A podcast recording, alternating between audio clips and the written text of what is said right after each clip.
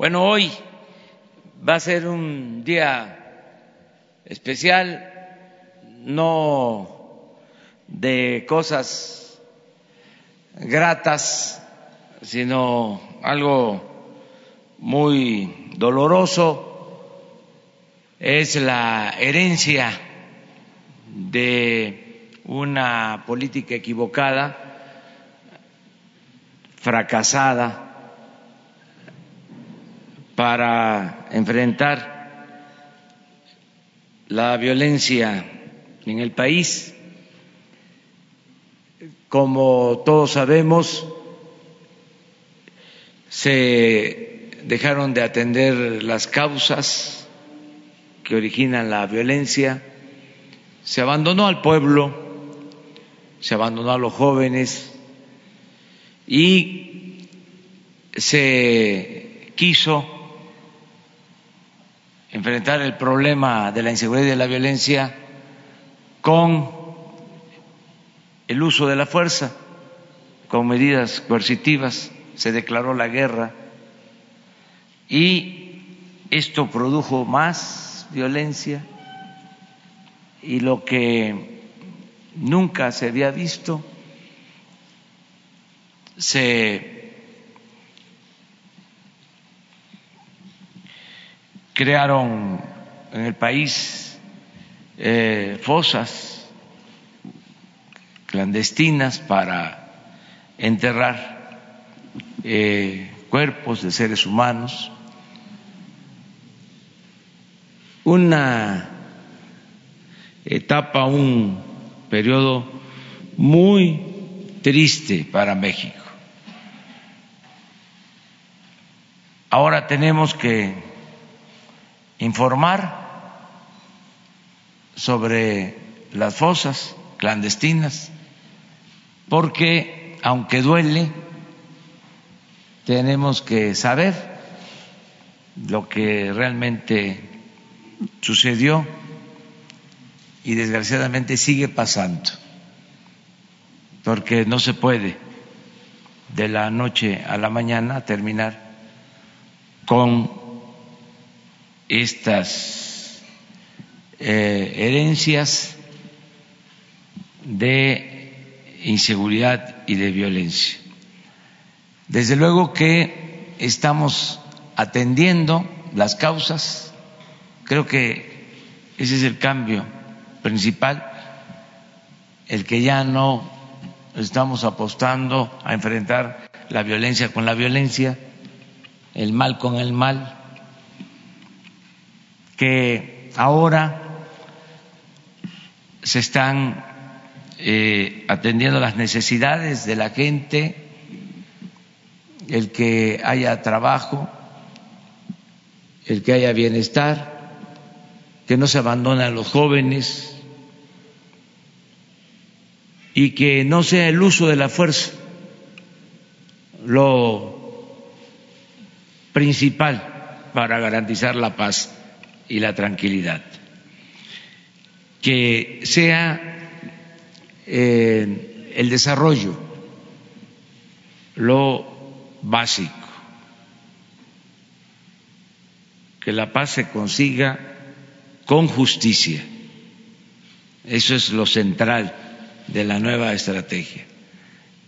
Y también como complemento el que haya protección a la gente con la Guardia Nacional, que como hemos hablado, no existía eh, una política de seguridad pública o no había un cuerpo eh, policial del ejército, de la marina para garantizar la seguridad pública el papel que ahora, el rol que ahora va a desempeñar la Guardia Nacional. Pero no nos vamos a quedar solo en eso. Tenemos también que orientar mucho a los jóvenes y con el apoyo de todos alejarlos de las adicciones. Por eso se está implementando una campaña para atender a los jóvenes y alejarlos de las adicciones, ofreciendo empleo, bienestar a los jóvenes, recreación, deporte, cultura y también eh, rehabilitación, que no se tiene o no lo suficiente. De modo que queremos que los jóvenes se alejen de las drogas, que se detenga el consumo de drogas, ese es el objetivo, porque si no atendemos eh, lo relacionado con el incremento al consumo de las drogas, vamos a tener más dificultad en todo. Vamos a tener más problemas para garantizar la paz y la tranquilidad. Y además, es eh, humano, profundamente humano, el que acudamos eh, para eh, abrazar a los jóvenes, para sacar a los jóvenes de esa tentación, quitarles esa tentación y conducirlos por el camino del bien, de la felicidad eh, verdadera, no de la eh, felicidad efímera que puede significar el consumo de las drogas y que resulta al final eh, terrible, fatal. Por eso, hoy mismo, ahora, les vamos a dar a conocer tanto lo que se está haciendo en la identificación de eh, fosas clandestinas, eh, la identificación de cuerpos con el apoyo de familiares de víctimas y al mismo tiempo eh, ya la introducción a la campaña dirigida a los jóvenes para que se alejen de las drogas y pido apoyo a todos los mexicanos. Es una campaña nacional que ya deje de ser algo oculto lo que está sucediendo con el consumo de drogas, que salga a la luz y que se vea con seriedad, eh, con responsabilidad, no a la ligera y mucho menos que se haga eh, apología de eh, esta dolorosa situación de inseguridad, de violencia esta salida falsa que no tiene nada que ver con la felicidad verdadera. Entonces, vamos a pedirle a Alejandro que nos informe sobre lo de las fosas clandestinas y posteriormente Jesús nos va a exponer en lo general en qué consiste la campaña para eh, alejar a los jóvenes de la drogadicción. Con su autorización, señor presidente, muy buenos días tengan todas y todos ustedes. Bueno, el día de hoy vamos a presentar el primer informe oficial que en materia de ubicación y registro de fosas clandestinas, cuerpos y restos humanos encontrados en estas se presentan en nuestro país. Hay que señalar que a pesar de que ese es un fenómeno que tiene ya muchos años de existencia en nuestro país, siempre se ocultó o minimizó la información. Incluso se envió al marasmo de los datos estadísticos, donde los casos de desaparición forzada o desaparición por particulares se mezclaban con los datos de homicidio sometidos todos los días, a pesar de que la mayor parte de los restos encontrados en las fosas clandestinas se habían cometido con muchos años de anterioridad. Por eso es muy importante, en primer lugar, ubicar la definición del concepto de qué vamos a entender en estos registros que se estarán presentando periódicamente cada 15 días al Gabinete de Seguridad del Presidente de la República, eh, cómo entendemos las fosas clandestinas. Y hay que asumirlas como son aquellos espacios donde se inhuman cuerpos de manera ilegal sin conocimiento de la autoridad, que tienen fundamentalmente el propósito de ocultar el paradero de una o de varias personas.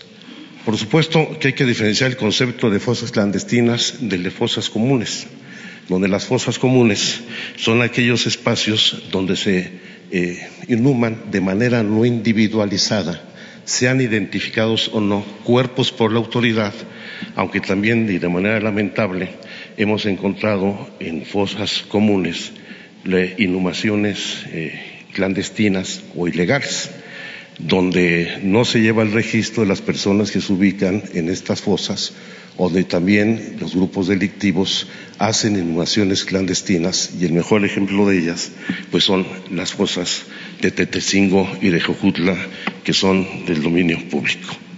El marco legal al que estamos atendiendo parte fundamentalmente de la Ley General en materia de desaparición forzada de personas o desaparición cometida por particulares que crea el Sistema Nacional de Búsqueda. Esta es una ley que entró en vigor en enero del año pasado y que obliga a la autoridad a llevar un registro nacional de fosas comunes y fosas clandestinas que permita contar información fidedigna y actualizada junto en coordinación con la Fiscalía General de la República, las fiscalías de los estados y en el caso nuestro, que estamos elaborando estos informes, es en coordinación con los colectivos de las víctimas de desaparición, así como familiares de fuentes abiertas, de investigaciones periodísticas, de investigaciones académicas, con lo cual esto tendrá que derivar necesariamente en establecer un programa nacional de búsqueda y un programa nacional de exhumaciones e identificación forense que el presidente de la República nos ha instruido a resolver de manera inmediata como una de las prioridades centrales del desempeño del actual gobierno. El trabajo que estamos desarrollando nos va a permitir, en primer lugar, identificar los padrones diferenciados de violencia en los estados y municipios del país y, los mecanismos que necesitamos desarrollar, las capacidades institucionales que tenemos que desarrollar para registrar e identificar los cuerpos de las víctimas. Este trabajo deberá no solamente reconocer la magnitud del problema, sino establecer las acciones para enfrentarlo y resolverlo, conocer lo complejo de esta realidad, contar con información del contexto en que se desarrolla y lo que es fundamental, contribuir al acceso a la verdad y a la justicia para las víctimas y que estos delitos no queden impunes. Como señalaba al principio, no existe ningún registro oficial. Este es el primero que vamos a presentar, comprende el periodo del primero de diciembre al día de ayer, 13 de mayo a las 24 horas, lo que no quiere decir que no estemos llevando a cabo el registro de las fosas que con anterioridad se identificaron. Este es un proceso que por lo menos tiene que remitirnos a 20 años atrás para tener el registro plenamente desarrollado, entendiendo pues las limitaciones que existen en el acceso a la información porque en muchos casos no hay información acreditada. Hemos retomado algunas investigaciones que se realizaron por distintas instituciones académicas o de la Comisión Nacional de Derechos Humanos, como es el caso del informe que la Comisión Nacional expidió en de 2007 a 2016, donde hizo una primera contabilización de fosas y de cuerpos encontrados así como los estudios de la Universidad Iberoamericana, el ITESO y otras organizaciones como Artículo 19 sobre la situación de las fosas clandestinas en México, o las que desarrolló el quinto elemento, que es un laboratorio de investigación e innovación periodística, Asociación Civil, eh, de un estudio que llamó El País de las 2.000 fosas. Pero antecedentes oficiales no hay ninguno, de ahí la importancia de lo que vamos a detonar el día de hoy. De los datos que tenemos de manera muy puntual del registro entre el primero de diciembre del 2018 al día de ayer, 13 de mayo, tenemos ubicados 81 sitios donde se han identificado fosas clandestinas, donde de estos 81 sitios se han registrado 222 fosas con un total de 337 cuerpos encontrados. Los sitios se ubican fundamentalmente en seis estados de la República, los estados de Colima, Tabasco, Sonora, Zacatecas, Guerrero y Jalisco, que representan casi el 72% de los sitios donde se han ubicado.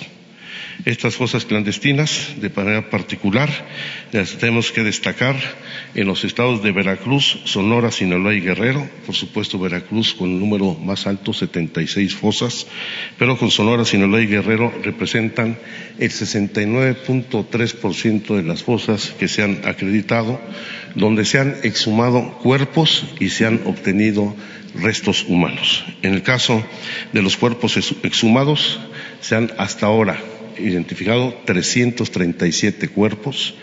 Esta cifra puede variar en la medida que continúen los trabajos de exhumación y investigación. Son datos que tienen una gran movilidad, mucho dinamismo, porque están en proceso las tareas de exhumación y de identificación de los cuerpos. Y la mayor parte de los cuerpos, el 78% de esos 37, 337 cuerpos encontrados, se ubican en las entidades de Colima, Sinaloa, Sonora y Nayarit. Y por supuesto se lleva además de manera complementaria el registro de restos exhumados en las fosas clandestinas que tienen que tener un tratamiento particular. Lo cierto es que la dinámica que ha alcanzado este fenómeno y este tipo de prácticas, ya sea por autoridades o por particulares, pues se denota no solamente en el número tan importante de fosas y cadáveres que se han identificado, sino también con algunas de las prácticas que se desarrollan. Por ejemplo, el caso de la fosa clandestina localizada en el estado de Nayarit, donde se encontraron 22 cuerpos en una excavación de más de cuatro metros de profundidad. Es decir, en este caso, pues no se refiere a una excavación común y corriente, sino se requirió incluso maquinaria pesada para su desarrollo. Eso se está trabajando en coordinación con la Fiscalía del Estado de Nayarit y pronto tendremos algunos resultados y anuncios que dar a conocer.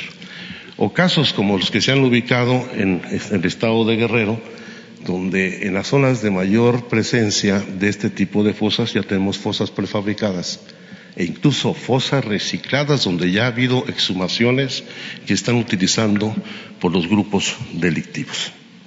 Toda esta información la estamos georreferenciando, tanto la que tenemos entre el primero de diciembre del día de ayer como la información que nos han proporcionado la Fiscalía General, las Fiscalías de los Estados, estamos buscando integrar las carpetas de investigación y de manera muy particular, yo quiero destacarlo, los colectivos de familiares que desarrollan actividades de búsqueda o las propias familias, la gente que tiene ya muchos años realizando esta investigación. Toda esta información se está georreferenciando, estos son los puntos que van asociados al corredor delictivo en el país, con lo cual vamos a desarrollar programas regionales de búsqueda y acompañamiento de los familiares para que las labores de búsqueda y más adelante las de identificación de los cuerpos sean mucho más eficaces. Voy a poner solamente un ejemplo que estamos haciendo en el estado de Guerrero en una de las regiones de mayor incidencia de violencia delictiva. Este es un polígono que se desarrolla entre los municipios de Tasco, Iguala, Chilpancingo, Huitzuco, alcanza hasta San Miguel Totolapan, Tepecuacuilco, Cocula, Metlapa, en donde con la información que hasta ahora se ha eh, ido obteniendo y la georreferenciación de la misma, estamos ubicando los polígonos de actuación en las labores de búsqueda, tratar de no solamente sistematizar la información, sino utilizando nuevas tecnologías. Ponemos el ejemplo de cómo este sistema de detección, conocido como LIDAR, que limpia la superficie de toda la vegetación o de todos los objetos que están sobre la superficie, permite identificar, este es un polígono de 60 metros cuadrados en el estado de Guerrero, en donde ya con la información eh, que tenemos de las fosas encontradas, donde se han dado positivos en sus búsquedas, podemos llegar a un nivel de detalle como el siguiente, donde vamos a encontrar, lamentablemente, con esta información, este nivel de concentración de densidad en el número de fosas que se encuentran, en este caso específico, en este polígono de actuación, en la idea de ir concentrando de mejor manera los trabajos de exhumación e identificación de los cuerpos. Por eso, y atendiendo las instrucciones del señor presidente, tanto la Subsecretaría de Derechos Humanos como también la Unidad de Políticas eh, en Materias Humanos y particularmente la Comisión Nacional de Búsqueda, que es el órgano responsable de estas tareas de acuerdo a la legislación, estamos llevando a cabo cuatro acciones muy importantes. En primer lugar, se está revisando y actualizando el Registro Nacional de Personas Desaparecidas, que, hay que decirlo, no existe ni tiene en realidad información confiable. Prácticamente habrá que eh, revisar la integración del mismo y construir un registro nuevo como lo estamos haciendo con este Registro Nacional de Fosas, que se está integrando, ya lo decía, con información de la Comisión Nacional de Búsqueda, la Subsecretaría, las Fiscalías Generales de los Estados y los colectivos de víctimas, así como las fuentes abiertas, que son un primer punto de referencia que en todos y cada uno de los casos estamos yendo a verificar en campo directamente. Y eso se complementa con las tareas de investigación y de trabajo en campo que tanto la Subsecretaría como la Comisión Nacional de Búsqueda está desarrollando en todo el país, en todos aquellos lugares donde recibimos denuncias anónimas o abiertas. Tenemos indicio de que existe la posibilidad de una fosa, estamos yendo directamente en ocasiones acompañados con las fiscalías, en ocasiones acompañados de los familiares o directamente la propia Comisión Nacional de Búsqueda. A partir de ello, eh, señalaba yo al principio, la Comisión Nacional de Búsqueda estará entregando quincenalmente un reporte sobre el registro de fosas, cuerpos encontrados y sitios al presidente de la República y al Gabinete de Seguridad Pública. Y en particular estamos en dos momentos que van a ser muy importantes. Uno, la conclusión del diagnóstico nacional forense que levantamos durante el mes de abril en toda la República, en coordinación con la Fiscalía General de la República, las fiscalías de los estados y los servicios forenses de cada entidad e incluso en algunos municipios, para conocer de manera fidedigna las capacidades no solamente de infraestructura, equipamiento, sino también de recursos humanos para enfrentar esta emergencia forense por la que está atravesando el país. Durante todo el mes de abril se levantó este diagnóstico. Estamos en la fase de confirmar los datos, se están validando y estamos en condiciones de presentar a la verdad posible al presidente de la República las conclusiones para eh, detonar lo que es un programa emergente para enfrentar la crisis de, eh, eh, de, materia forense, en donde además de desarrollar las capacidades institucionales, infraestructura, equipamiento, el desarrollo de recursos humanos, queremos dar prioridad al trato digno a los cuerpos, a su derecho a la identidad, a la identificación, a la entrega a sus familiares y que tengan un destino digno donde ser depositados estos cuerpos. Para ello, y con el apoyo de servicios periciales de la Fiscalía General, de la División Científica de la Policía Federal, del Comité Internacional de la Cruz Roja, de la Oficina del Alto Comisionado de Naciones Unidas, el equipo de antropología forense de Argentina, los colectivos de las víctimas, estamos concluyendo ya la elaboración de los planes regionales de búsqueda y acompañamiento de las familias, así como el Programa Nacional de Exhumaciones e Identificación Forenses, que considera la creación de un sistema en el cual no solamente homologaremos los procesos y la información, sino daremos atención a las demandas de las víctimas. El presidente de la República nos ha instruido a que todo el programa emergente de exhumación, identificación forense lo tomemos como una prioridad y esperamos cumplir con esta responsabilidad a la brevedad posible, teniendo resultados este mismo año. Es cuanto, señor presidente. Si les parece, eh, escuchamos a, a Jesús en lo de la campaña y eh, luego abrimos.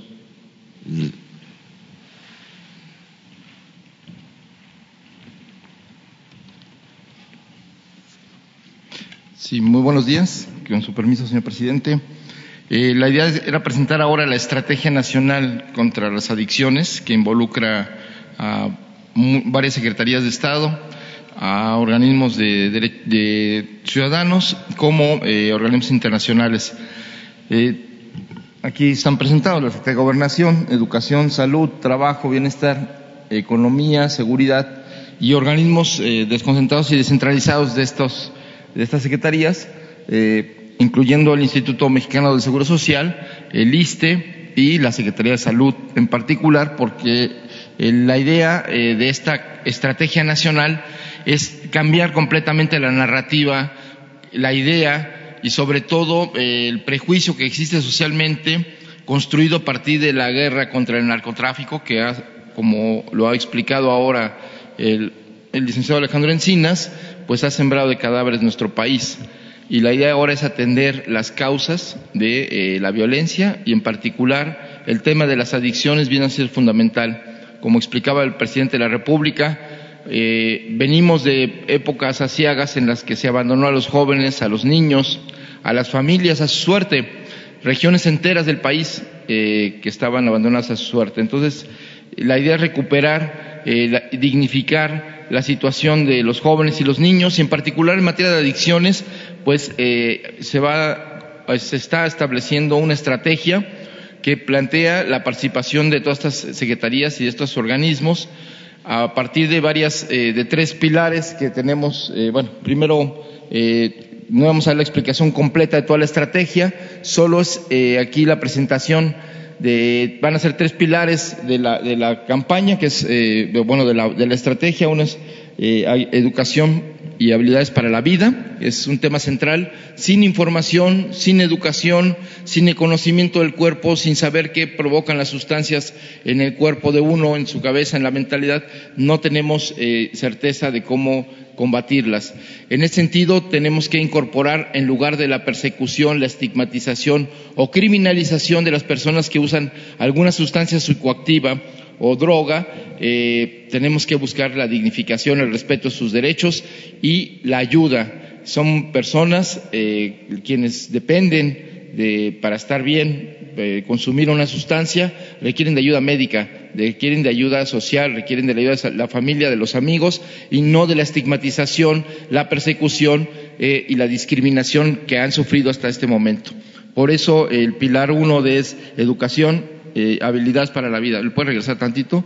El segundo pilar, eh, la prevención, promoción y rehabilitación de la salud mental, es algo también muy importante porque el consumo de tabaco, el consumo de alcohol, que son las principales drogas, que son legales, pero que son las que tienen consecuencias en la salud de las personas y también impactan la el sistema de salud público, pues son la puerta de entrada a otro tipo de sustancias que generan también problemas o pueden generar problemas su consumo y que eh, problemas de salud, problemas familiares y problemas a la vida misma de las personas. Entonces, por eso eh, esta eh, situación de generar las condiciones institucionales se va, se va a exponer de qué manera la Secretaría de Salud, el IMSS, el ISTE, que ya tienen programas, van a ampliar eh, estas clínicas, estos centros de rehabilitación, estos centros de información que existen en clínicas rurales, en hospitales, en, eh, clínicas de, zonas urbanas y que este, se va a combinar también con el trabajo de los centros de integración juvenil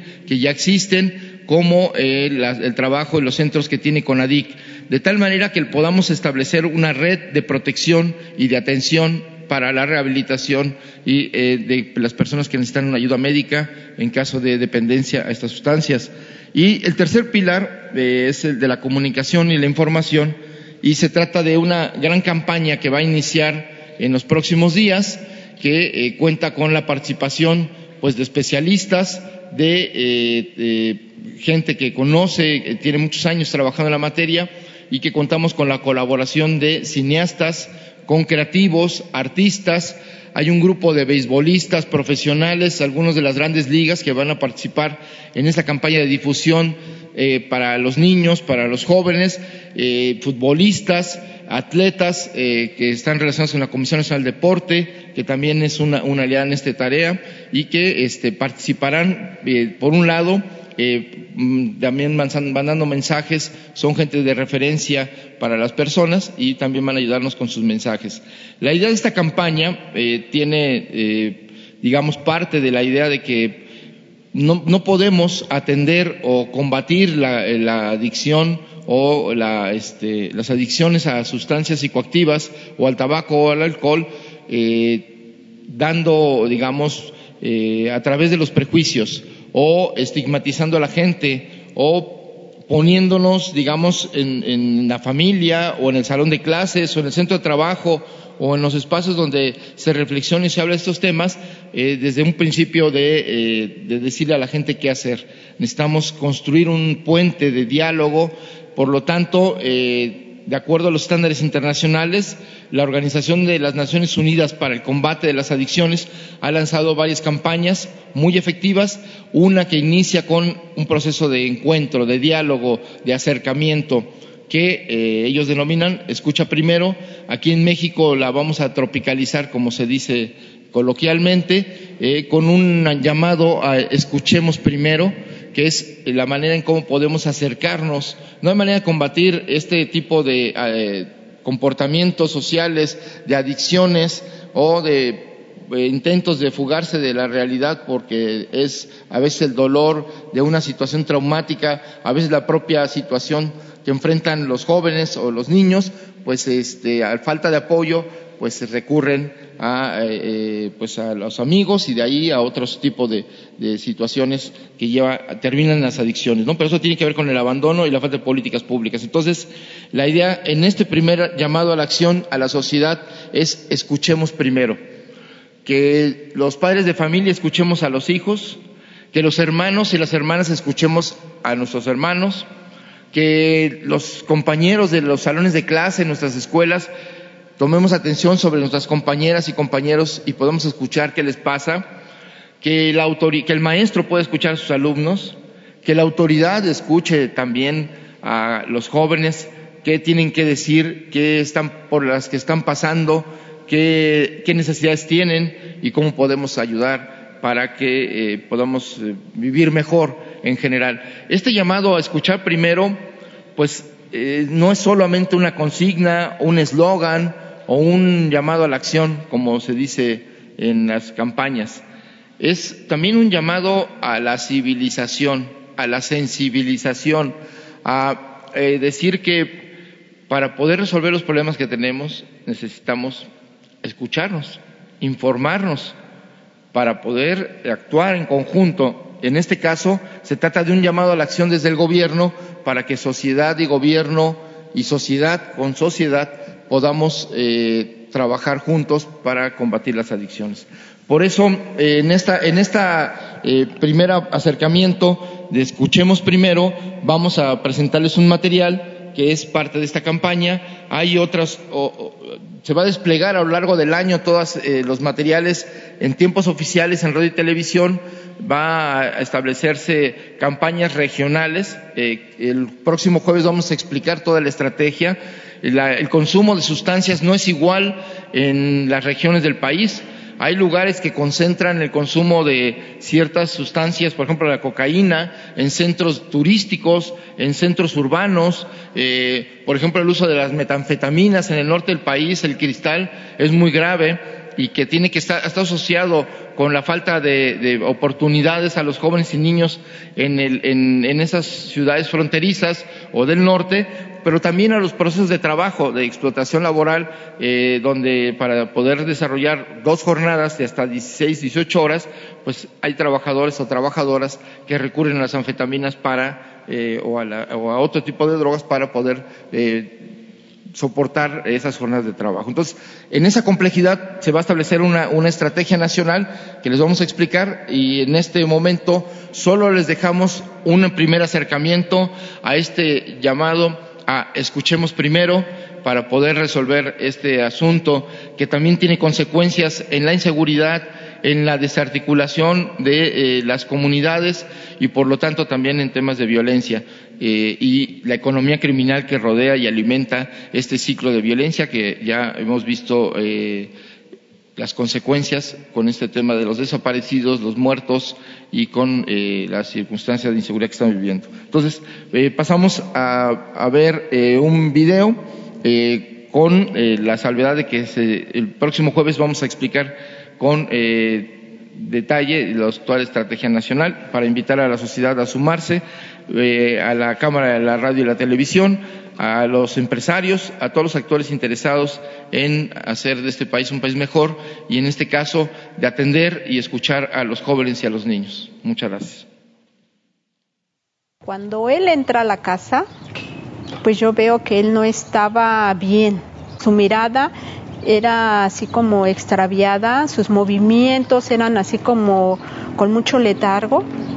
Yo noté que algo le estaba pasando, que no era alcohol. Empecé a descubrir su ansiedad, faltas eh, puntuales a la casa, su incomunicación con nosotros, su alojamiento más con sus amigos y descubrí en su cartera el consumo. ¿Qué es lo que descubrió? Era cocaína. Empiezo la adicción a los 14 años, problemas con mis hermanos, mis padres. Enojo, frustración, tristeza, llanto. Quería ser escuchado. Quería que alguien me volteara y me dijera, oye, te voy a dar un abrazo. Decepcionado, intento fugarme en algo, ¿no? Intento calmar ese dolor y recurro a la cocaína en polvo. La que más me dañó fue la, la cocaína. Me acarrió muchas consecuencias, demasiadas, al grado de empezar a robar. El mundo se le viene encima, ¿no? ¿Qué voy a hacer ahora, no? Mi hijo, o se va a morir mi hijo, o se va a quedar loco, o va a caer en prisión. Yo querer, ¿no? Aspirar a, a lo mucho estar en la cárcel, ¿no? Ser narcotraficante, tener poder, que la gente me tuviera miedo, me tuviera respeto. Para esto me quedo sin empleo, me quedo sin, sin nada, ¿no? Como padres de, de familia, como que pusimos nuestro granito de arena, porque había violencia en el hogar. Pues estuve a punto de una sobredosis por crack. Tuve una taquicardia muy fuerte. Llegué pidiendo ayuda a mi casa, pero ya me sentía que me desvanecía. Eh, todo mi cuerpo temblaba.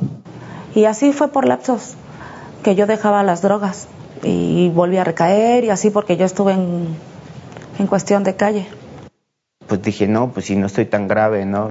Mentira, estaba súper grave, ¿no? Por eso decido buscar ayuda. Nunca valoras lo que tienes hasta que lo empiezas a ver perdido. Hasta que empiezas a ver que las cosas ya no salen como tú quieres y obviamente hay dolor. Valoro el no estar con mis hijos. Valoro el, no hacer, el hacerles sus leches en las noches, porque ya me pesaba. Ya cargar a mi hijo de un año, me pesaba el, desvela, el desvelarme, el estarlos regañando. Ya no toleraba nada. Y ahorita es lo que más anhelo, el estar peleando con ellos, el abrazarlos, el estar jugando.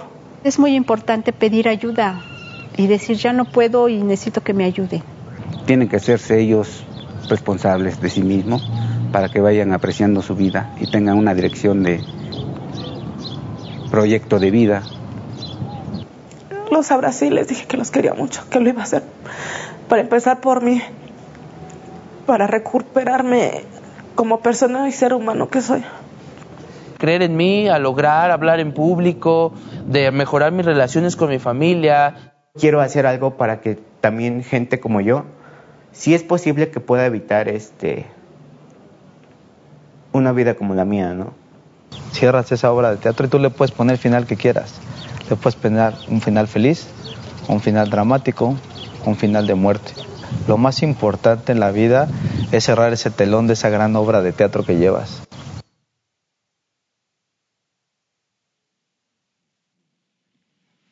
Bueno, pues esto es lo que se expone el día de hoy. Eh, vamos, desde luego, en el caso de la campaña, a eh, informar más. Se está trabajando como lo mencionó Jesús Ramírez, el jueves se presenta ya completa toda la estrategia y abrimos eh, para preguntas y respuestas.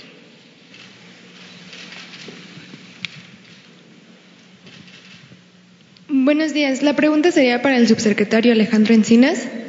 Eh, hasta ahora había dicho que en 19 estados no hay avances legislativos para establecer comisiones locales de búsqueda. ¿Cómo van esos 19 estados? ¿Cuándo podremos saber si sí se va a establecer la búsqueda? Bueno, habíamos señalado el día 24 de marzo, cuando se instaló el Sistema Nacional de Búsqueda, que al momento teníamos nueve comisiones instaladas, dos en proceso. Actualmente tenemos 18 y en las próximas semanas ya tenemos compromisos con algunos estados, el caso de Nuevo León, el caso de Michoacán, el caso de la Ciudad de México, para que ya queden resueltos definitiva y esperamos que al cumplirse los tres meses que estableció el presidente de la República para hacer tener un informe del desarrollo del sistema, tengamos casi la totalidad de, de las comisiones locales de búsqueda. Y por último, comenta que se va a establecer se va a hacer más fuerte a las comisiones estatales, a las fiscalías para la identificación de cuerpos. En esa transparencia de información se va a especificar el monto exacto para capacitación, para infraestructura, para materiales. Por supuesto que sí. La instrucción del presidente es en primer lugar que no va a haber ninguna restricción de información, no vamos a ocultar absolutamente nada y si no vamos a ocultar el número de fosas y de cuerpos, con menor razón los recursos que se asignen a las comisiones locales de búsqueda o a las tareas de, eh, para enfrentar eh, la emergencia forense.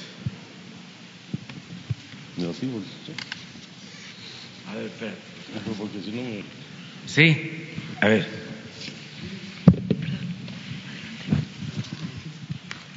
Gracias, presidente. Buen día. Eh, preguntarle en la estrategia que nos planteó Jesús de comunicación, no viene nada sobre esas series de televisión eh, y bueno, ahora de Internet eh, que, hacen una apología de la violencia, del narcotráfico, del consumo de drogas. Entiendo que es un tema difícil, que a usted se lo plantearon para los foros de la pacificación y que prefirió no entrarle porque hay ahí una, línea muy delgada entre la posible censura y una, una recomendación. ¿Qué hacer aquí para evitar que con esta campaña eh, le pueda pasar lo que a Penélope, la, el protagonista de la Odisea, que se teja del de día eh, una información, una estructura, una campaña hacia los jóvenes y de noche eh, estas series de televisión de la apología de la violencia puedan destejer lo que se construye? Bueno, para empezar, eh, hay una diferencia de, fondo. No había una campaña. Entonces, eh, aun cuando eh, existe eh, la difusión de series con este tema, no había nada que informar del daño que ocasiona eh, la droga. Entonces, eh, ya es un avance el que podamos enfrentar el problema que se este, transparente, que se haga público, visible, que no se oculte y tengamos eh, confianza en que la gente va a internalizar el mensaje, sobre todo los jóvenes, y eh, esto va a crear ya mecanismos de defensa ante cualquier otra insinuación, otro modelo de, vida. Eh, esto es eh, lo opuesto y ya es un avance en ese sentido, sin eh, limitar este, libertades, nada más que tenemos nosotros el derecho también de exponer el daño que se ocasiona con las drogas y eh, desatar esta campaña. Vamos a destinar la mayor parte del tiempo oficial a este propósito, porque tenemos que detener el consumo. Eh, esta es la mejor manera de eh, no solo Mm, evitar el sufrimiento de las eh, adicciones, sino también de garantizar la paz, la tranquilidad, porque la adicción eh, eh, lleva al robo y luego a actos de delincuencia mayor. Entonces, tenemos que detener el consumo, reducir el consumo. Hay eh, una gran ventaja, pero enorme ventaja, el que a pesar de la crisis de México, eh, se mantiene una gran reserva de valores culturales, morales, espirituales en nuestras familias, en la sociedad. Eso es importantísimo. Si no ha habido un mayor estallido de odio, de resentimiento, de violencia, ha sido por nuestras culturas. Y eso está ahí.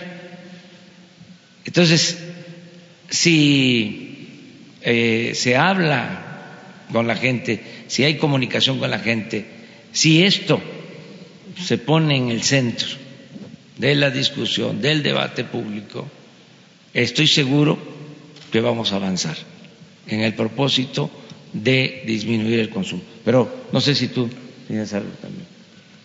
Sí, nada más señalar, como se va a explicar el jueves, que en los medios públicos ya se tienen programadas series, programas de debate, de información, eh, y una serie de diferentes animaciones, programas para niños, para adolescentes. Entonces, de tal manera que estamos pensando contrarrestar, digamos, contrapesar. Efectivamente, como dice el presidente de la República, somos defensores de las libertades y no se trata de censurar a nadie, sino pues crear un debate y generar también contrastes y contrapesos.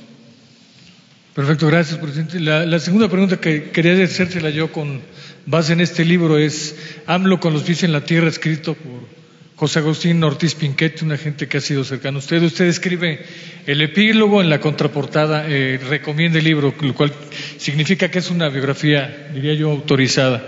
En el último bloque eh, que dice AMLO de la A a la Z, hay una parte que el punto 39 que dice, escuchar consejos. Se pregunta Ortiz Pinchetti, ¿AMLO es un hombre que escucha recomendaciones o críticas de sus cercanos? Se responde, no, es un hombre que oye con respeto a sus colaboradores y después hace lo que quiere. Confía en sus propias decisiones y, en la mayor parte de los casos, tiene razón, aunque existan opiniones en sentido contrario. De no ser así, ya se hubiera desprestigiado totalmente frente a su equipo. A veces se equivoca y sus errores son costosos. Cierro la cita. Presidente, esto es en el contexto de marzo de 2018, usted siendo candidato presidencial. Hoy como presidente actúa, o sus decisiones las toma conforme a lo describe aquí Ortiz Pinchetti, o ahora escucha más a sus colaboradores. Siempre escucho, y no solo a los colaboradores. Creo yo, no es para presumir, que soy el servidor público que más escucha al pueblo. diariamente escucho a los ciudadanos. Creo que en una semana escucho como a mil personas. No sé si haya otro servidor público que escuche a tanta gente y no me entra por un oído y me sale por el otro. Escucho y internalizo y eh, obedezco a el pueblo, a los ciudadanos. Entonces cambió de conforme era, como era en campaña. No, es que es distinto. Este, muchas veces eh, se hace la diferencia entre el ciudadano, entre el pueblo y el experto, el analista político. Entonces, como los analistas, los llamados expertos, pues no son tan objetivos ni tan profesionales, pues eh, a ellos eh, los leo, los escucho, pero no necesariamente les hago caso. Imagínense si yo me pongo a hacerle caso a todos los que opinan de este cómo está el gobierno, si yo le hago caso a los que sostienen que está en quiebra y no tiene remedio Pemex, pues entonces no habría nada que hacer. Yo sostengo lo contrario, no coincido, sé que este Pemex tiene dificultades financieras porque fue una empresa mal administrada, saqueada, pero tiene al mismo tiempo mucho potencial, tiene muchos recursos, tiene una gran reserva de petróleo, eh, tiene trabajadores de primera, obreros, técnicos. Entonces, en eso no coincido como en otras cosas, pero sí escucho a la gente y escucho también a los colaboradores. Estos trabajos, imagínense cómo podría yo eh, gobernar em, sin el apoyo de Alejandro Encinas en esta materia que está entregado, que eh, es un profesional que es sensible, que es una gente honesta. ¿Qué es lo que hago? Em, le doy todo mi apoyo, todo mi respaldo yo no le indico cómo este, tiene que llevar a cabo su trabajo, él es un experto lo que hago es ayudarlo. Ayer hicimos, por ejemplo, una reunión de gabinete. A lo mejor aquí no tienen este el resumen de la evaluación de los 71 proyectos prioritarios. Este, pero mañana se los puedo presentar. ¿Saben cuál es el número uno? Desaparecidos. Entonces, eh, me apoyo mucho en eh, los servidores públicos. Lo mismo en el caso eh, de Jesús para la campaña y así hay servidores públicos extraordinarios en el gobierno que están ayudando mucho.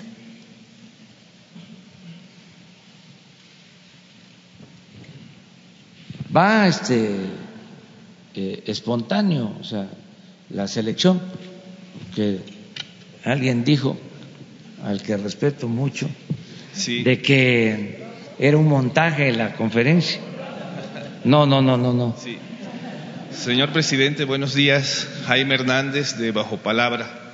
Eh, en el contexto de la campaña que acaban de anunciar eh, para limitar el consumo eh, de drogas dirigidas a los jóvenes, ¿considera usted que también debería ser necesario generar políticas de control de consumos dirigidas a funcionarios federales, incluyendo a personal del Poder Judicial, para, por ser quienes deberían de ser ejemplo y evitar así estigmatizar solo a los jóvenes como consumidores?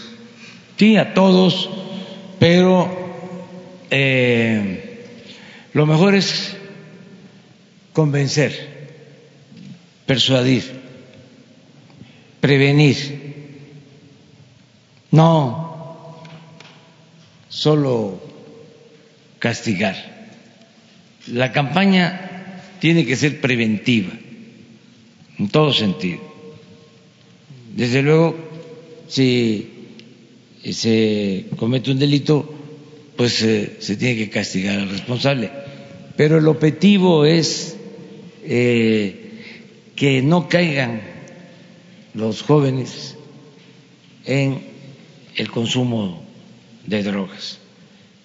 Eh, ese es el, el, propósito, dar opciones, dar alternativas, que los jóvenes sean atendidos, que no les falte la posibilidad de estudiar, que tengan oportunidad para trabajar, que tengan posibilidad de eh, tener acceso a la recreación, al deporte, a la felicidad, que eh, haya fraternidad, que haya una auténtica solidaridad, una vida feliz y humana. Ese es el propósito.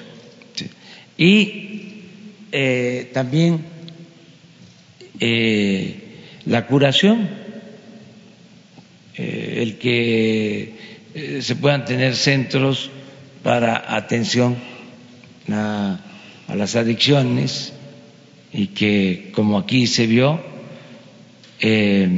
con el apoyo de todos, sin estigmatizar, puedan salir adelante puedan recuperarse. Ese es el propósito, ¿no?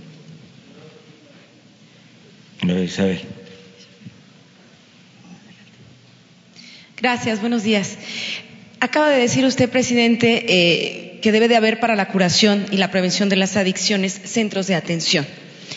Eh, en términos contantes y sonantes, ¿cuánto dinero se va a destinar a esta campaña y a estos centros? porque bueno, en las últimas eh, administraciones el CONADIC, pese a las campañas pequeñas o muy, muy pequeñas de, eh, para atacar el consumo de las drogas, pues simple y sencillamente no ha dado muy buenos resultados y estos centros no se encuentran en muy buenas condiciones. Esta pregunta es para usted y después algunas más para el subsecretario. no hay este límite para estos programas. Todo lo que se requiera de recursos. Eh, ¿Algún piso con el que se inicie? Lo que se necesite. Este, en el caso, por ejemplo, de la búsqueda de desaparecidos, eh, se inicia con 500 millones, pero todo lo que se requiere. Tenemos una bolsa de 100 mil millones de pesos por el plan de austeridad. Entonces, esos recursos van destinados a lo más necesario, eh, atender a los pobres, atender a los enfermos, a los desvalidos, a los que más nos necesitan. Entonces, para enfrentar el dolor, para enfrentar la enfermedad, para enfrentar el sufrimiento, la pobreza, no hay límites, aunque nos quedemos sin camisa, le podemos dar todavía otra vuelta a la tuerca. Lo si decía- hace falta. Es decir, eh, reducir más el gasto eh, el- en el gobierno, el costo del gobierno a la sociedad, para tener fondos eh, y destinarlos a lo fundamental. Entiendo el planteamiento y hago la pregunta del dinero, del contante y sonante, por una planeación de una estrategia eficiente. Por eso lo planteaba. Y otra pregunta, presidente, aprovechando. No, pero ya hay un estimado. O sea, el estimado, bueno, esta, esta campaña pues es, eh, tiene varias vertientes la estrategia, pero tenemos que tomar, sumar los presupuestos de salud que tiene con sus centros de atención, cada, hay, hay centros de atención, tiene, está CONADIC con sus 341 centros que hay que fortalecer, que hay que mejorar, que hay que profesionalizar, no por, robustecer la participación. Entonces, hay eh, una estrategia para fortalecer, pero está diversificada con base en varias secretarías y, por ejemplo, el IMSS que tiene caras, que son los centros de atención para rehabilitación, eh, para las adicciones que están en las clínicas rurales, también son, son espacios que han sido abandonados y que tenemos sí. que reforzar. Entonces, se trata de contratar profesionales, de brindar atención, de tener los reactivos, todo lo que se necesite, la información, y eso, pues, en el cálculo más o menos que tenemos de inicio, pues vamos a, vamos a iniciar con unos 50 o 100 millones para los primeros pasos, pero esta, este cálculo eh, se les va a presentar el próximo jueves por eh, ámbitos de secretaría y de todas las acciones en conjunto que se van a llevar a cabo. Bien, presidente.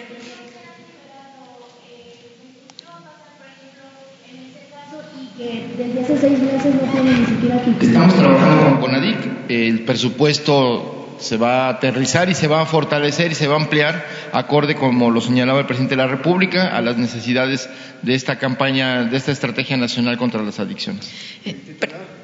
Le voy a poner un ejemplo.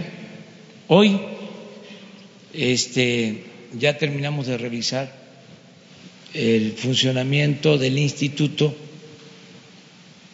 para devolverle al pueblo lo robado. Así se va a llamar. Instituto, Instituto. para devolverle al pueblo lo robado. Todo lo que se confisca a la delincuencia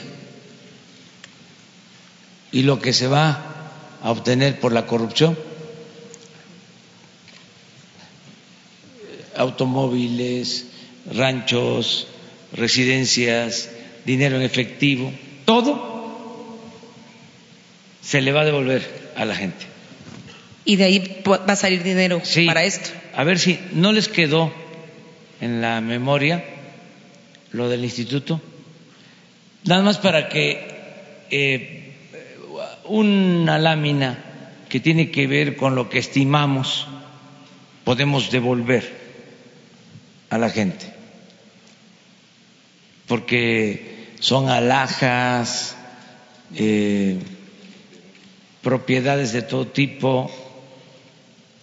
Estamos calculando que este año vamos a tener 1.200 millones de pesos.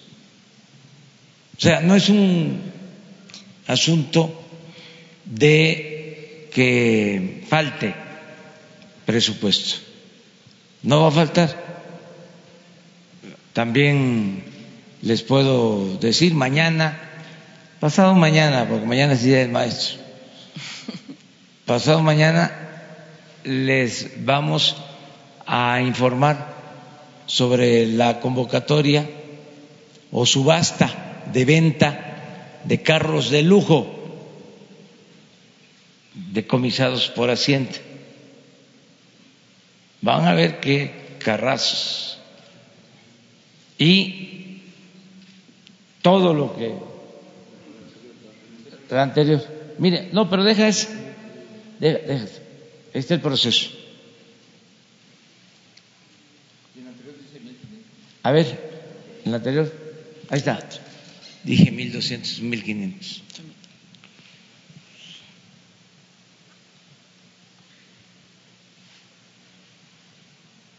Para entregar apoyos de manera directa.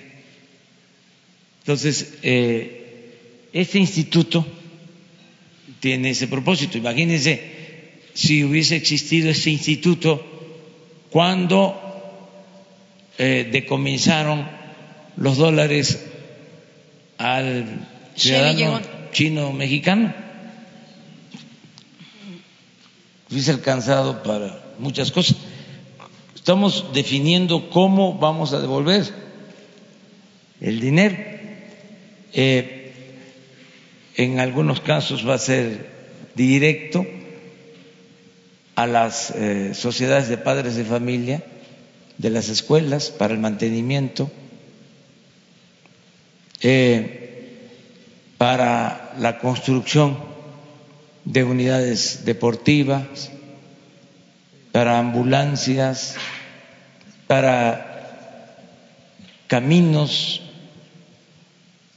todo lo que pueda hacerse con este apoyo. Entonces, es un poco por la cuestión del presupuesto. O sea, sí eh, hay presupuesto. En el último libro, en la salida, así inicio el capítulo sobre corrupción. Eh, sostengo que el problema de México no es la falta de presupuesto, sino la corrupción. En medio de todo esto, presidente, eh, y de esta campaña, eh, ¿dónde quedan estas diferentes iniciativas para legalizar el consumo lúdico y medicinal de la marihuana? ¿Va a la par, no va a la par? Vamos, ¿Va a tener que esperar más tiempo? Vamos poco a poco. O sea, eh, primero atender las causas.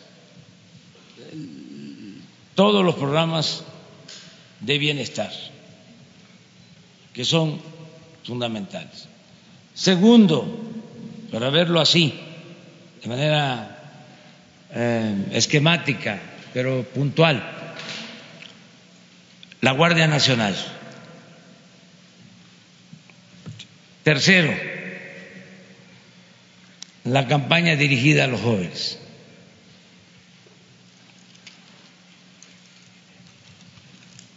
Cuarto, lo que tiene que ver con los acuerdos con el gobierno de Estados Unidos para que también allá se implemente una campaña de orientación a los jóvenes y se disminuye el consumo. Y cinco, eh, el analizar eh, el trato que vamos a darle al consumo, eh, buscando verlo como un asunto de salud. Esto va a implicar toda una consulta. Y seis, no descarto la posibilidad de eh, el que se llegue a un acuerdo de paz. Es un proceso. Vamos hacia allá. Ok, de final por mi parte. con el narcotráfico? Acuerdo de paz. Los que había Entre- promovido en la campaña. Con todos. Es todos aportarnos bien. Eh, nada más finalmente para el subsecretario y aprovechar, eh, perdón, presidente, eh, ¿cuándo se va a reunir con el Consejo Asesor Empresarial por, por mi parte y preguntarle al subsecretario Encinas de estos restos que ya detectaron, que ya localizaron, cuántos son científicamente identificables y por cuánto tiempo? Y si podría establecer el periodo en que el gobierno actual se va a dedicar a, localizar y a identificar los restos que hay en las fosas. Porque si es a partir del primero de diciembre en adelante y si hay un límite hacia el pasado, sobre todo por la cuestión científica y de costo. Gracias. Nada más eh, breve para que Alejandro tenga la, la palabra. Este, me estoy reuniendo eh, constantemente eh, con los representantes de el sector empresarial. Les pongo un ejemplo.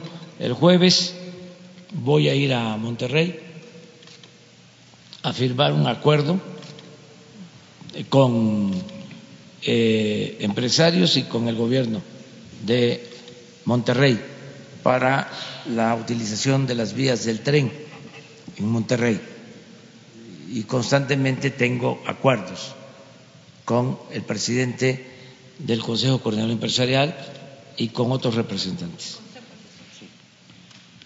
Bueno, evidentemente esta es una respuesta que tienen que dar los peritos forenses, que son los especialistas en la materia. Pero hay que señalar que la mayor parte de los cuerpos que se han encontrado han sido osamentas que tienen condiciones para poder eh, contar con elementos de identificación. El problema fundamental está en los restos que se encuentran fragmentados y que han tenido, pues lamentablemente, un maltrato que pudiera eh, representar la imposibilidad de identificación. Eh, ¿Cuál es el periodo de tiempo? No hay periodo de tiempo. En primer lugar, toda la cadena de custodia de todos los cuerpos que han encontrado en las fosas exhumadas antes de este gobierno está en las fiscalías locales o en la Fiscalía eh, General, de modo tal de que existe el resguardo y el cuidado de estos restos que tienen que continuarse con las tareas de identificación. Y vamos a seguir en todo el proceso, eh, independientemente de la longevidad de las fosas clandestinas o su eh, res- eh, que sean recientes, para identificar todos los cuerpos encontrados. Estamos hablando de 6.000 cuerpos no identificados en los servicios forenses, que es distinto de los que están en las fiscalías. secretario. Presidente, Buenos días, presidente. Alberto Rodríguez, de SDP Noticias. Ahorita está hablando de estos pasos que se van a dar hacia la para atender el problema de las drogas, Eh, pero bueno, parece que no queda muy claro. Hay una propuesta ya en el Poder Legislativo muy avanzada, muy aplaudida por expertos eh, nacionales e internacionales. Eh, por supuesto, es otro poder y es independiente el Ejecutivo, pero ¿no podría usted impulsar entre los legisladores de su partido que se aprobara ya esta ley para legalizar la marihuana? Eso por un lado. Y por otro, ayer vinieron personal de HSBC y, se y a cuando se anunció que se renegocia esta deuda, eh, muchas personas están preguntando si José Antonio Mid, en su calidad de consejero de HSBC México, participó en las negociaciones de algún modo o aunque sea, no sé, al- al- algún nivel de participación tuvo. No, eh, no. es una este, negociación que, como se dijo ayer, se llevó como cuatro meses antes de que se nombrara a MIT eh, consejero de un banco. No sé exactamente qué cargo, pero sí fue mucho antes. No tiene nada que ver. Eh, Además es una eh, situación, es un trato institucional. O sea, no, no fue eso. Lo importante de ayer es que eh, se amplió el plazo para la utilización de este fondo. Eran tres años y se amplía a cinco. Eh, cuando no hay confianza, por lo general, eh, los acuerdos se dan a corto plazo. Y otra característica es que cuando no hay confianza, los contratos son a corto plazo y con mayor tasa. Como hay confianza, fue a más largo plazo este acuerdo y con menos tasa de interés.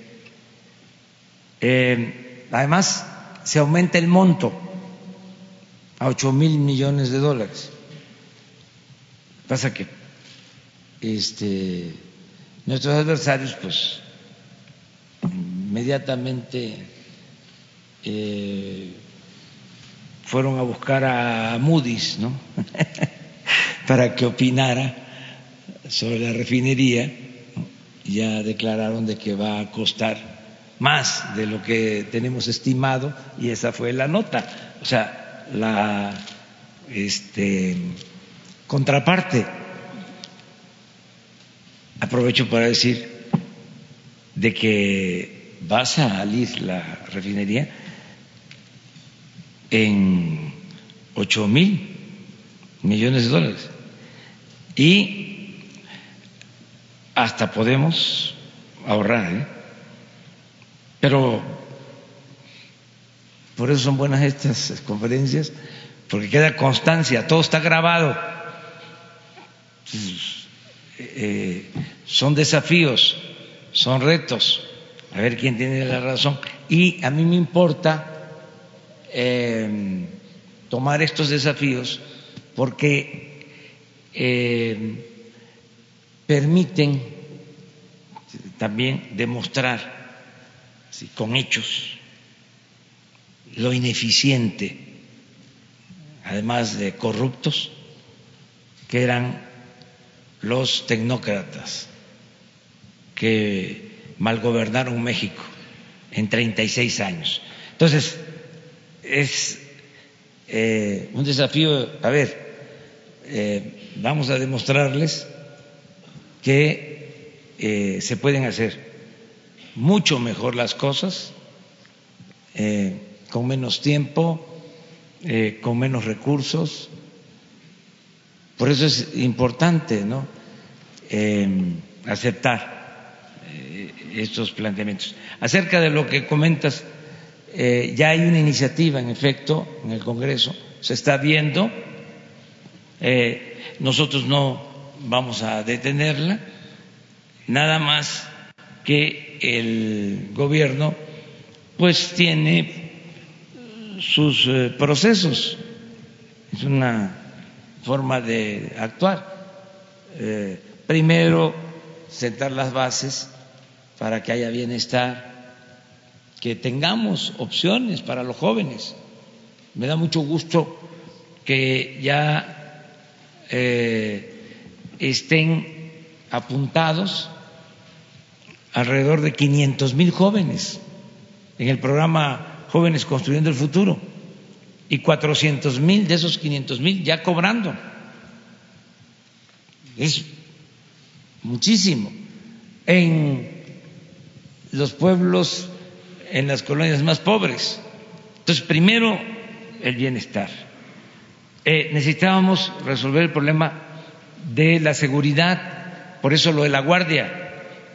Y ahí vamos, porque se necesitaba reforma constitucional, porque eh, se necesita eh, unir a la Secretaría de la Defensa, a la Secretaría de Marina, a la Policía Federal, como era antes nada más en este tema, pues no había coordinación.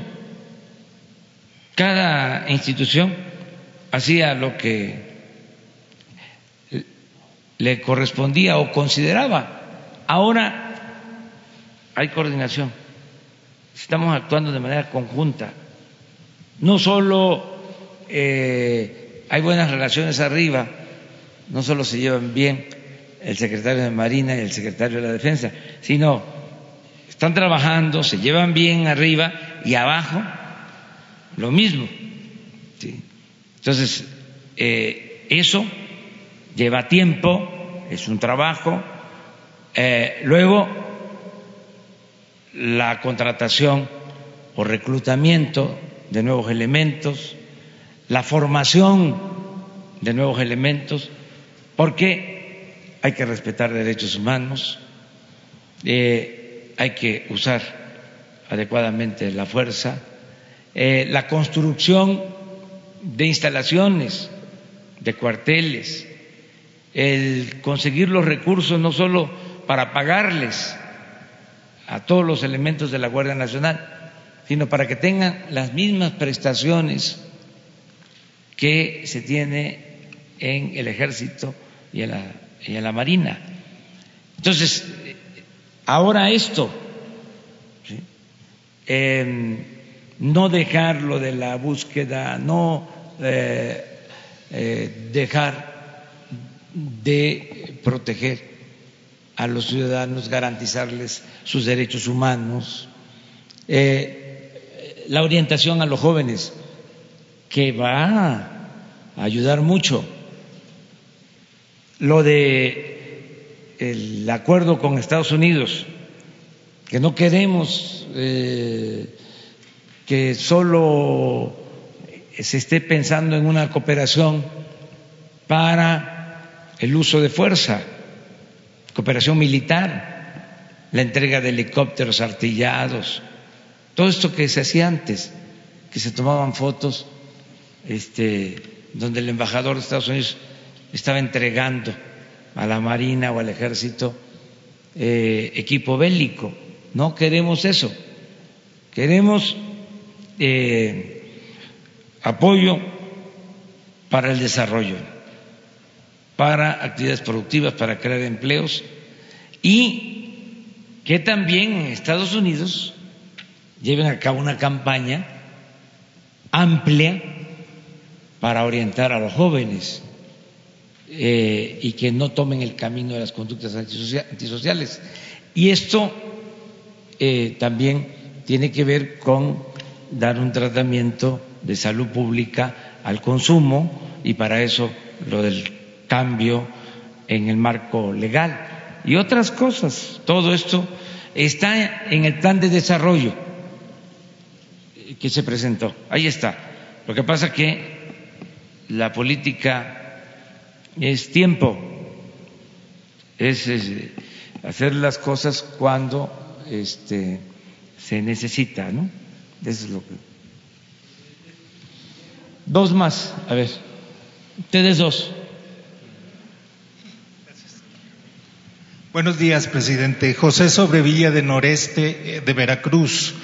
¿Existe algún estudio acerca de eh, que garantice que el plan de austeridad no va a ahorcar la economía? Sí, este existe el estudio. Yo le diría que está básicamente en eh, el ejercicio del presupuesto. Eh, nosotros estamos haciendo periódicamente una evaluación de los ingresos que tiene el gobierno, de la recaudación y de cómo eh, se van ejerciendo eh, esos recursos, que es el presupuesto. Entonces, eh, vemos muy bien el impacto que va teniendo eh, el destino que se le da al presupuesto. Esto de los jóvenes, sabemos que son hasta ahora 500 mil, pero en tres meses van a ser un millón de jóvenes que están recibiendo 3.600 pesos mensuales como aprendiz. Estamos hablando de una derrama en este año de 40 mil millones de pesos. Entonces, eh, no puede tener ningún efecto negativo la austeridad, porque todo lo que se está ahorrando es para eh, impulsar actividades productivas, para el desarrollo, para el bienestar. No afecta en nada. Eh, el ajuste se está haciendo arriba. Lo dije. Vamos a bajarle a los de arriba para aumentarle a los de abajo. Y eso es lo que estamos haciendo. Sin embargo, ha habido alguna repercusión en algunos programas que se han retirado. Ninguno, al contrario, eso era gasto y muchas veces corrupción. Lo que pasa que eh, el gobierno era un aparato burocrático, oneroso, costosísimo, improductivo, un gobierno eh,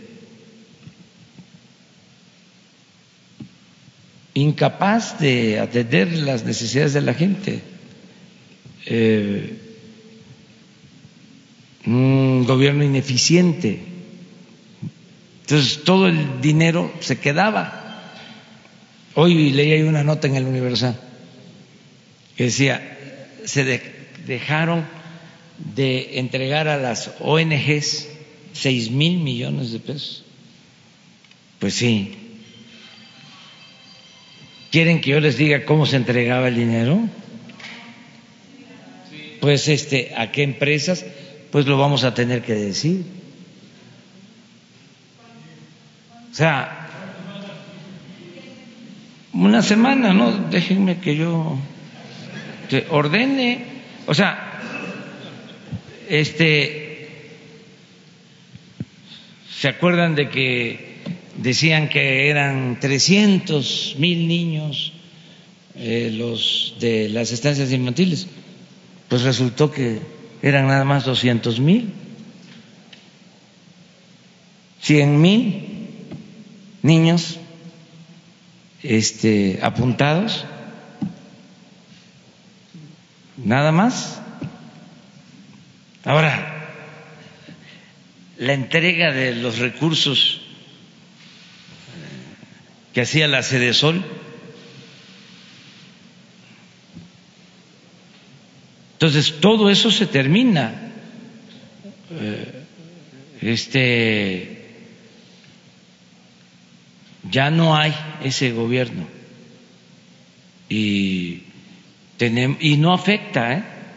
al contrario, porque todo lo que se está ahorrando es para la gente. Me lo, me lo dicen en los actos. Me dice la gente, no nos mande el dinero. Este por el gobierno, porque no nos llega. Mándelo de manera directa. Y así está, de la tesorería a la gente, sin intermediarios. Entonces se repartía todo eh, y no llegaba. Pero además, hasta en el caso de las ONGs, ¿cómo es lo de ONG? Es organización no gubernamental.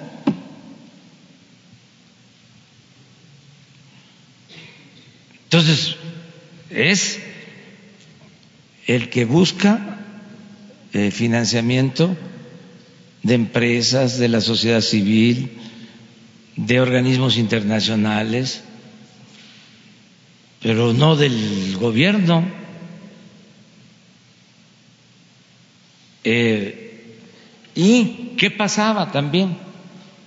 Tenía que ver, organizas tu sociedad, recibes dinero del gobierno para cualquier causa y haces tu aparato burocrático. El director del instituto independiente o la ONG tiene su sueldo, pero también tiene sus ayudantes, sus asesores, tiene viáticos para ir pues eh, a París y hay una convención de organizaciones no gubernamentales. Y resulta que a el que va dirigido del apoyo pues no le llega o le llega con moche, no porque se lo hayan robado, que también sucedía, sino porque ahí se gastó todo. Se organizan, por ejemplo, un congreso, un taller, y ahí se quedó el dinero. Hubo un caso, más que da hasta pena, pues, recordarlo la pena ajena de una asociación de estas, de la sociedad civil, que recibió mil millones de pesos para apoyar a migrantes. No, eso es un asunto de ustedes. O sea, ustedes son mirones profesionales. Este, pero digo, Ya no, eso no. Y también aclaro ¿eh? que no todos son iguales. Sí, para no generalizar. Pero sí, este, por lo pronto se detiene.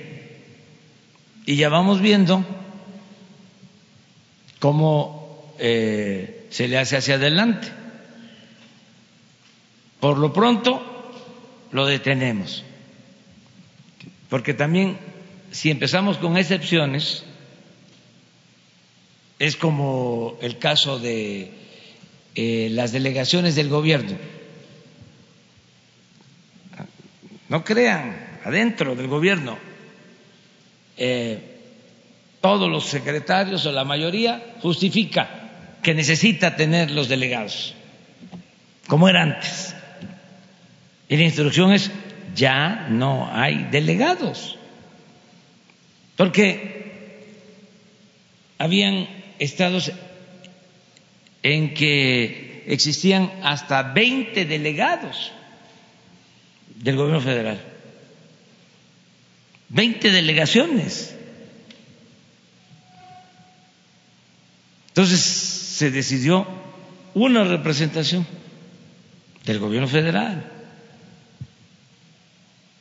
Eh, antes se acostumbraba que si le iba mal a un político, se iba de delegado, de liste a un estado. Y así lo este, atendían.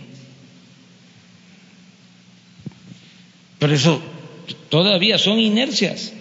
Llego a unos estados y este, yo quiero servir, yo puedo ser delegado del ISTE. No, primo hermano, si eso ya, ya no hay. ya se acabó. ¿Por qué, por qué se, se, hace esto de que aquí está, eh, se descubre algo mal aquí y se desaparece. Se descubre algo mal aquí y se desaparece. ¿Por qué el gobierno no hace un trabajo de, de investigación, de depuración, de sanear sistemas? ¿Y por qué este autori- eh, autoritarismo para decir, aquí mal, encontramos un caso, desaparece? No, ¿Por qué pero eso? no es autoritarismo, es no ser cómplices de la corrupción. Y si hay investigación, y no solo hay investigación, se procede. En el caso de lo que era la Sol, todo el expediente, todo lo que se descubrió, se está remitiendo a la Fiscalía General. Todo. Eh, lo de las plantas de fertilizantes que compraron a sobreprecio a la Fiscalía. No vamos nosotros a ser cómplice precisamente por lo que tú dices. Dices, bueno, ¿por qué no se denuncia? Todo se denuncia. No deja de denunciarse nada. Les voy a adelantar algo. Eh, se van a terminar las condonaciones de impuestos. Por ejemplo, porque ya estamos terminando una investigación de cómo se condonaron impuestos por miles de millones de pesos en el periodo neoliberal. Y eso se termina. No es justo que pague impuesto el pueblo raso, todo el que consume pague impuesto, porque ahí va incluido un impuesto, los trabajadores, todos, comerciantes, empresarios, pero había un grupo selecto, privilegiado, a partir de que tengamos ya la investigación terminada la próxima semana, les adelanto, voy a emitir un decreto que no tiene nada que ver con el autoritarismo, dentro de mis facultades. Ustedes saben que el presidente de México tiene facultad para condonar impuestos. Pues voy a renunciar a esa facultad. Y durante el sexenio no va a haber condonaciones de impuestos. Vamos a ver gente. Aclarando que no es lo mismo condonar que devolver. De acuerdo a la ley hay una devolución que se tiene que hacer para que no vayan eh, nuestros adversarios a hacer un escándalo. Sí se entiende, ¿verdad? A quién va dirigido. O sea, o tengo que ser más específico. ¿Más específico? ¿Todavía? Bueno, a los eh, que han sido privilegiados, allegados al régimen y que les han condonado muchísimo dinero. Espérense la semana próxima. O sea, este, no, si no terminamos todavía, limpiar de corrupción del gobierno y llevar a cabo la transformación lleva algún tiempo. Vamos hasta demasiado a prisa. Este, pero les vamos a dar a conocer cuánto se condonó, cuánto se condonó eh, por sexenio, hasta donde tengamos información, ¿sí? Cuando menos los últimos tres sexenios, ¿sí? Acuérdense ustedes, acuérdense, es que eh, de estas cosas ya no se quieren acordar algunos. Hay amnesia, espérame. Este, acuérdense que cuando Fox se inició el Instituto de la Transparencia. Y la primera decisión importante del Instituto de la Transparencia fue reservar, imagínense la contradicción, el Instituto de la Transparencia reserva la información acerca de la condonación de impuestos que autoriza Fox hasta este año, que nosotros, porque se vence, y a partir de que ya se vence el término, ya se puede dar a conocer a quién se les condonó. Pero ¿qué creen? Que ya se ampararon algunos y el Poder Judicial les dio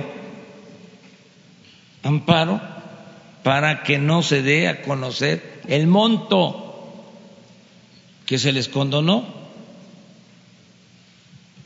Entonces, por eso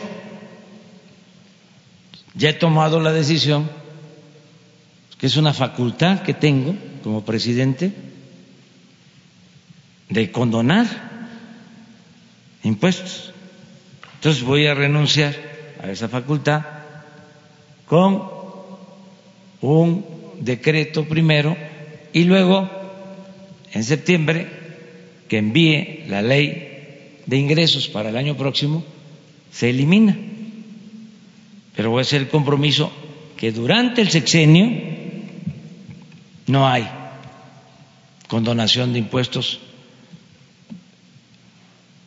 para beneficio de una minoría, porque es completamente injusto. No es posible que todos paguemos impuestos, todos, porque yo estando en oposición siempre me buscaban este para encontrar de que no pagaba yo mis impuestos, de los libros que escribía, y siempre estuve al corriente y pagaba mis impuestos, y ahora pago mis impuestos. Pero no es mi caso, son todos los trabajadores. ¿Quiénes pagan más impuestos sobre la renta en México? Los trabajadores. Los asalariados, los trabajadores. Sí. Entonces, eh, entonces ustedes eh, están a favor o están en contra de que ya no se condone los impuestos a los machuchones. ¿Eh? A ver que levanten la mano los que están en contra de esta medida. Que levanten la mano los que están a favor. Ah, ya, ya ganamos. Bueno, la semana próxima nos vemos. Adiós, adiós. Señor presidente, una pregunta.